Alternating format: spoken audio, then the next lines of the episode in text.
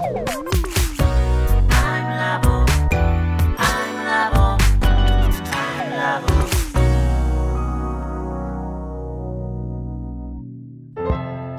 田智久のアイムラボアイデンティティ研究所。私は何者なのかそれは人類にとっての永遠のテーマ。15年の歳月をかけ開発された統合された究極の私と出会える技術アイミング。不確実性の時代を生きる次世代リーダーのためにアイデンティティの本質について語り尽くします。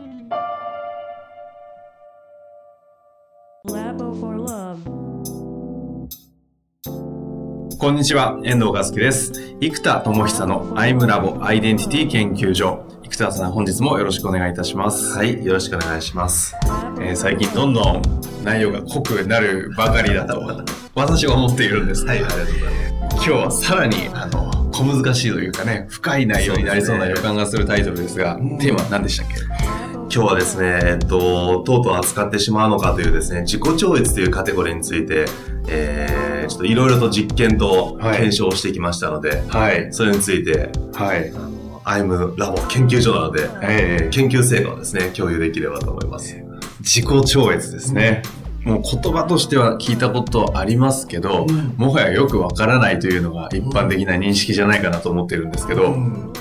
そうですね。えっ、と、まず自己実現っていうのが、現実に自己をこう実現していくというフェーズで、はい、でそこから出てくる陰と陽を統合すると自己統合の世界に入っていって、いろんな内的自己をどんどん統合していく形なんですね。はいそうすると、内側のまあ、魂のようなエネルギーがブーンとエネルギーを持ってきますので、はい、そうすると、現実を起こして、なおかつ内なるエネルギーがブーンと爆発していくと。うん、で、ここがまず、使命とか、魂とか、アイデンティティみたいな場所なんですよ。はい、で、今度この、魂とか、使命だとか、自分はこう生きるんだが、ブーンと強くなると、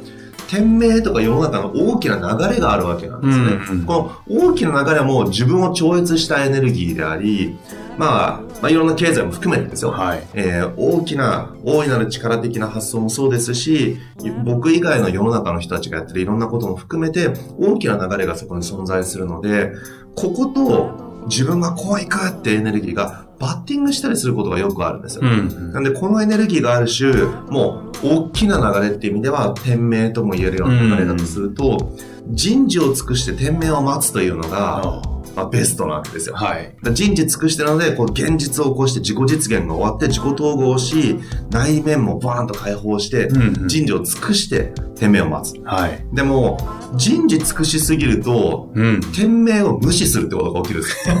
俺はこっちだみたいな。若い頃とかやっちゃいそうな感じですよね。そうそうそう。あと、統合が起きてエネルギーが解放されると、それもより起きるんですね。で、イメージ、これは蒸気船のようなイメージで、はい、どんどんどんどん自分が、つまり風の力を借りずに、うん、内なる内発的な石炭をバーッと燃やしてると、蒸気がボーっと出て、はい、自分でどんどん進んでいくわけです。で、この時には砲を開いてると邪魔なんですよね。うんうん、行きたい方向に蒸気の力で行けちゃうの。うん、ところが、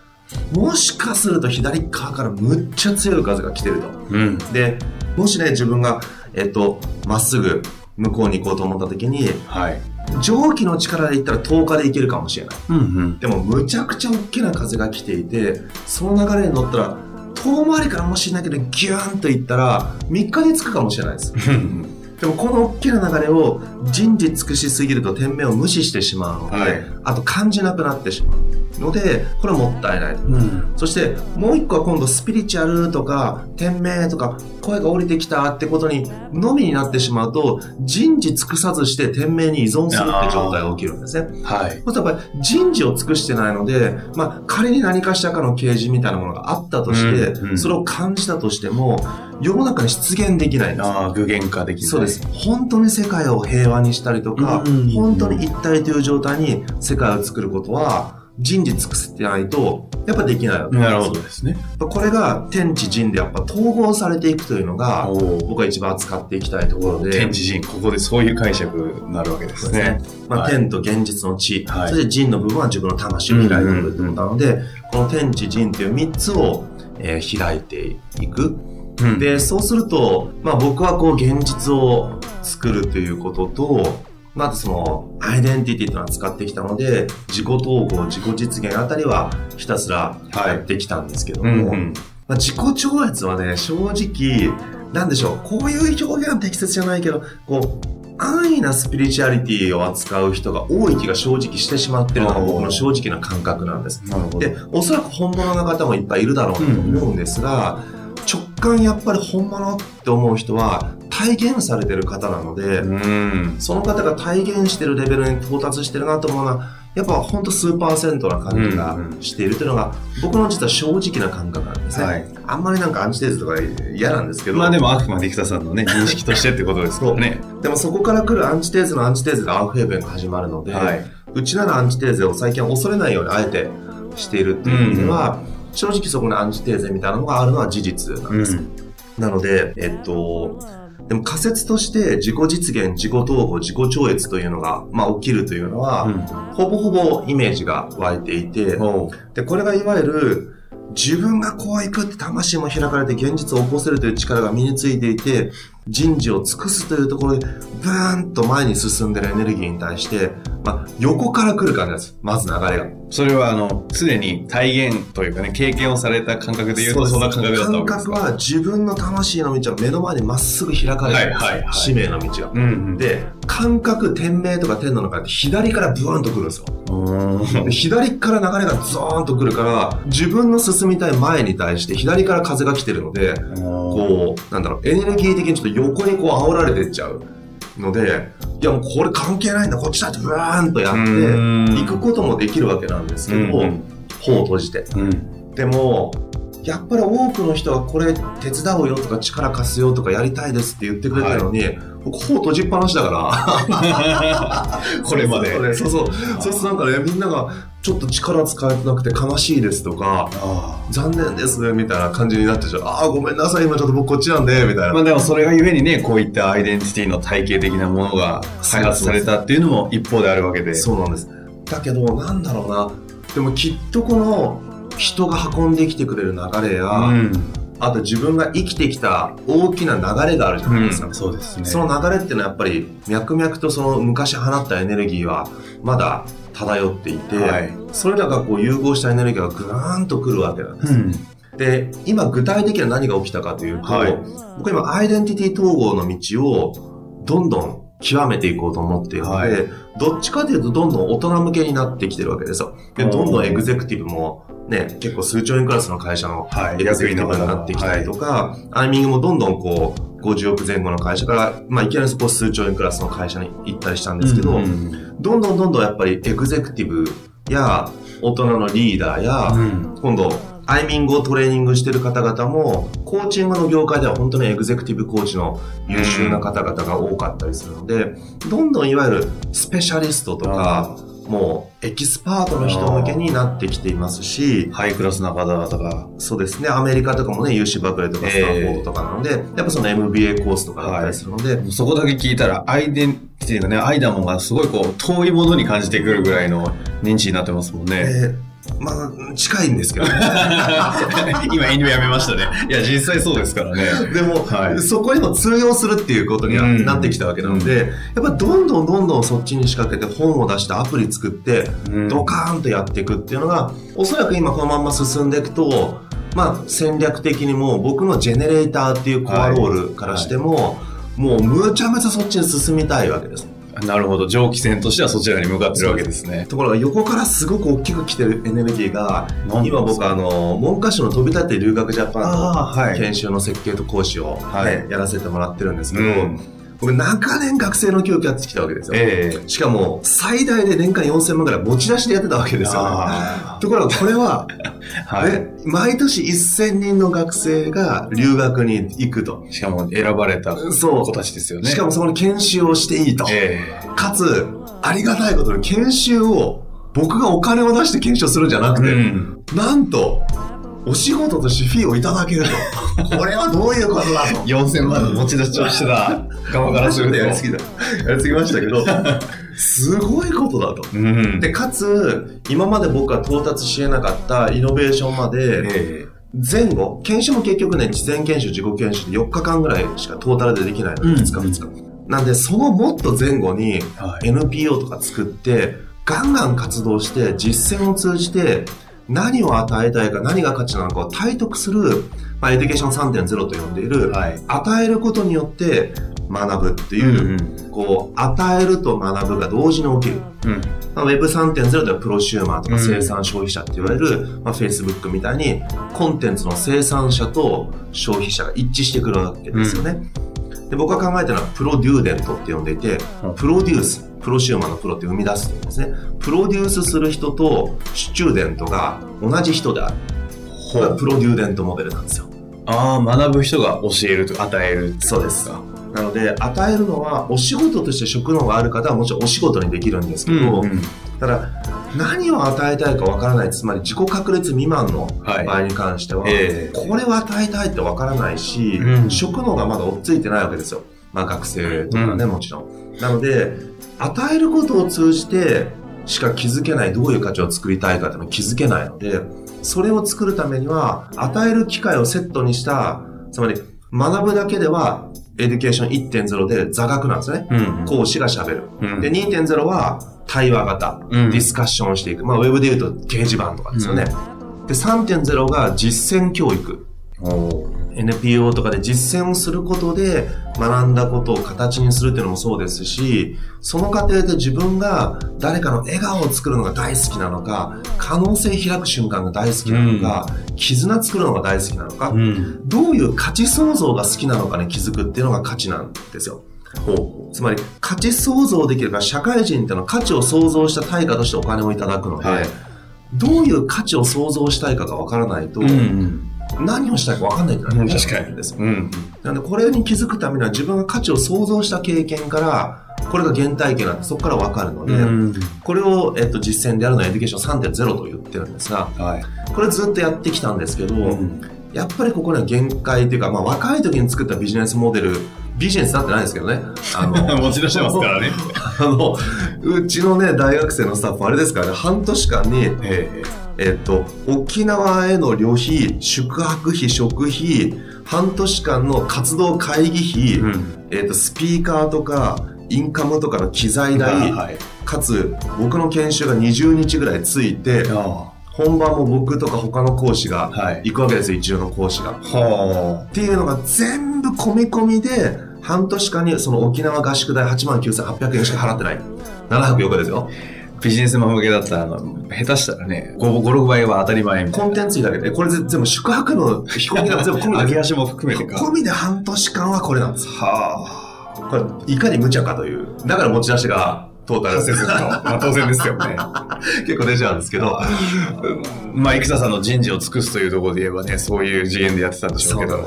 ここにまあ、限界もあったのと、はい、若い時にちょっと作ったんで、自己犠牲与えれば育つとか、こっちはゼロでもいいし、若者に投資するからやってもいいけど、だけど、なんだろうな、だけどっていうか、もうそれは志したと思っちゃったので、うんやっぱりこう、与えすぎるとね、はい、依存を作るんですよね。そうです。やっぱそれは良くないなということも圧倒的に気づいたので、うんまあ、気づくの遅かったんですえー、ただ、今、菊田さんのこの声からも伝わるエネルギーの原体験は、そういったところがあったんだなというのを ちょっと知って驚きましたが。でね、これもやめて、学生向けに、うん、全部ね。でも大人向けにもフォーカスして仕事ってしてたら、飛び立ての件とかまさかここに来て。でね、僕もね、それでまた学生たちと接するわけですよ。うん、久々の本気で、えー。学生たちっていうのは留学、大学生とか大学生さんの飛び立てだと、ね、はい。で、やっぱりね、いや、例えばね、研修初日とかちょっとね、なんか研修やらされ感とか、学校の授業みたいな認識で来るので、例えば僕らみたいな講義を経験したことがあまりないんですよ、うんうん、なんで、学校の授業の気持ちで来ると、ね、ちょっとめんどくさいな、みたいな感じで来る子もいるんですけど、はいはい、やっぱりね、2日間だけど本気でね、向き合って講義やっていくと、グーンって伸びるか伸びるんですよね。うんでもそれで目をキラキラさせながら熱い思いとか将来こんなことしたいって志を語るまた学生たちに触れるとやっぱり学生たちって誰が本気で関わるかで全然伸び方が違うぞと。でまたそれって熱いんじゃないかなって気持ちがしてきたり、うんうん、あと構想自体も昔からずっとあるわけですよ。うん、ただそれを僕が自力で、つまり持ち出して他の社会人に関わってもらうわけいかないんですよ、ええ僕からすると。周りもみんなプロで忙しいので、そこは持ち出しはちょっと、なんだろう僕は志やってるけど、みんなに持ち出しをちょっと強いるのもまた違うなと思ってるので、やっぱりそれが組織も難しかったです。作れなかったんですよね。はい。結局組織作った時もね、僕は研修で稼いでるフィーで人をやってたので、えで、それで NPO に従事してもらってたから、うん。それはまた研修を無理やり取らなきゃいけないので、その営業側をやってくれてた仲間とかも結構ヘビーじゃないですか。うん会社を回すだけじゃなくて NPO を回すお金も営業で取ってこなきゃいけないので、なるほど。すごい頑張ってくれて、で、うん、まあだからね、結論これでやめてこうと思ってた流れが、そう来てて、はい。で僕の内発的なエネルギーもね、講義やってるやつだんだん熱くなってきちゃったんですよ。わーっと来て、いや、ちょっと待てて、これ今置いといたはずだぞと。でも明らかに流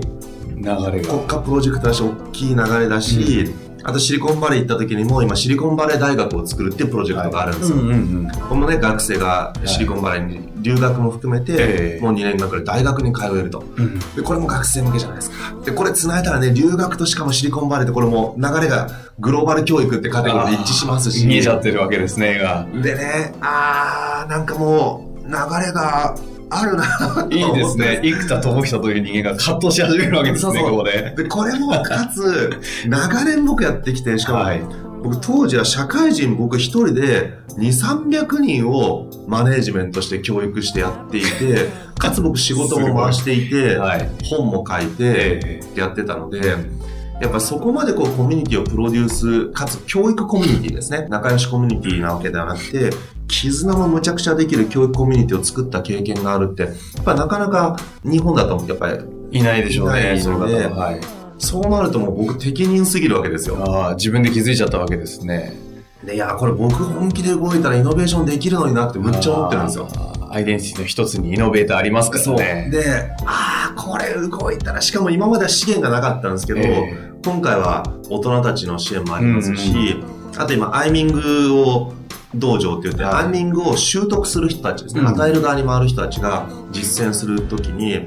えーっと、例えばですよ、もうえ僕も NPO の学生向けに、もう1日8本かける10日とかやってたんですよ。その10日で80本のセッションを経験するので、傾聴セッションですね。ー すごいですね。むちゃむちゃ傾聴体力つきますしあ、まあ当時はコーチングでしたけど、えコーチングの技量もむっちゃ上がるわけですよ。うん。で、まあ若い子たちは葛藤がまあ大人に比べれば浅いうん。ので、えーと感情的には強く出るんですけど、哲学的には浅いんですね。なので逆に統合しやすいっていうのもあるので、でも学生向けにじゃあマンツーマンセッションやったら、ね、仕事になるかってならないわけですよ。うんじゃあ、アイミング道場の人たちはもう道場だから、もうね、若者への貢献も一緒にやるぞと。うん。かつ OJT として100本ぐらいやってくださいと言ってコミットしてもらうこともできる仕組みがどんどんできてきてなるほど。で、また合宿教育やるのであ、例のプロデューサー君がフィールドを作る。うん。精神と時の部屋フィールドなんですけど、このフィールドをですね、作るという意味では学生向けも熱いと。あで、与える側としても熱いので、あーなんかもういろいろ一致してきちゃったなーみたいになってきて、うーんって葛藤が出て、で、これが実は、天命だと僕が感じてるエネルギー。うん。若者教育。うん。で、しかもこの流れで、えっと、僕は本当開校体験と思えたその李登輝さんとのご縁も、学生教育を本気でやってる、若者教育を本気でやってる若者を連れてこうってことでピックアップしてうん。議員さんたちが連れてってくれたので、はい。そういう意味でも実はそのクラスの方にお会いできた経験かつその時にアウフヘーベンって言葉をものすごく言ってくださったことも含めて、たった一度のご縁ですけれども、やっぱり人生の中ですごく大きな体験だったんです。ね。え。でもそれもやっぱりこの流れの中で若者教育という文脈の中で出会っているのえで、そうするとねその流れじゃないですか、うん。っていう葛藤がぐっときたらこれをどう扱う？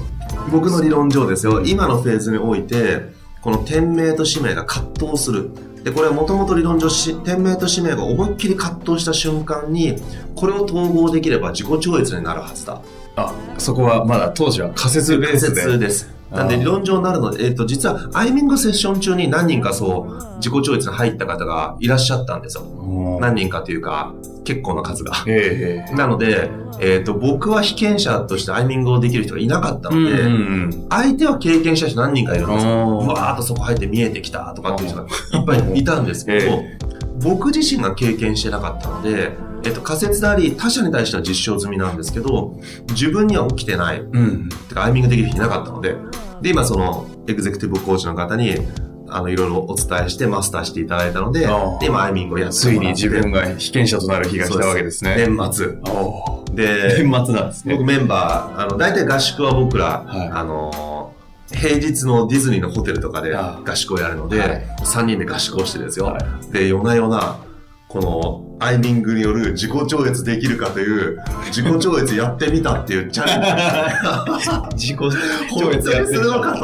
と。しかも僕ちょっとアンチ、アンチなところあって、えアンチというかなんだろうな、だからその安易な自己超越とか、うん安易なワンネスみたいな表現は、はい僕あんまり好きではない。あので、まあ、その時点でね、ワンネス的な発想からすると分離してるんですけど、ええええ本当ですよね。ワンネスじゃないって。そんな中でちょっとあの、次の回ではですね、実際に自己超越やってみたそうを、あの、生々しい体験も含めて、まあ、はいそこにはちょっと理論も、あの、生田さんのことですから、ついてくれると思うんで、いろいろご解説とエピソードを聞きたいと思うんですが、はい。今日ここのところまでで、なんかありますね？あの、補足というか足りない要素は、次に向けて。そうですね、ステップですかね。はいまあ、自己実現、自己統合、自己超越ってあった時に、自己実現は、陰の克服、陽の強化で行われます。弱みを克服して強みを強化していく。うんうん。で、陰の克服、陽の強化をやりすぎると、頭打ちになるので、ここで陰陽を統合することで自己統合に入ってくる。うんうん。で、自己統合に入るとビーイングが出てきてロールが明確になるので、うん今度ビーイングとロールがバーッと葛藤するので、これを統合すると自己統合の2段階目に入るんです。ほで、ここに入ってくると、ビーイングとロールが一致し始めて、うん。ハイエネルギーかつハイアビリティみたいなのが一致して、常にフロー状態のパフォーマンスで、ビーイングが崩れない状態に入るんですね。んで、その次に、これでそれだけビーイングが崩れないぐらいパフォーマンスがバーッと出ちゃうから、魂解放しすぎて、うん。ある意味、えっ、と、使命が強すぎるので、うん。天命と葛藤するから、この時に自己超越の1段階目に入る、えっ、と、タイミングになります。そういうプロセスなわけですね。なるほど。なんか、さっきまでの具体的な話がですね、何の話してるのか分かんなくなってきそうだなと思っていましたが、こうやってまとめていただけると、はい。非常にクリアになりましたね。はい。その上で、そのロール、ビーンがどんどん確立して、どんどん統合した先の自己超越という、その具体的エピソードを被験者、生田さん自身が次の回で語り尽くすということで、そうです。楽しみにしております。本日も、はい、そうですね。本日もありがとうございました。はい、ありがとうございます。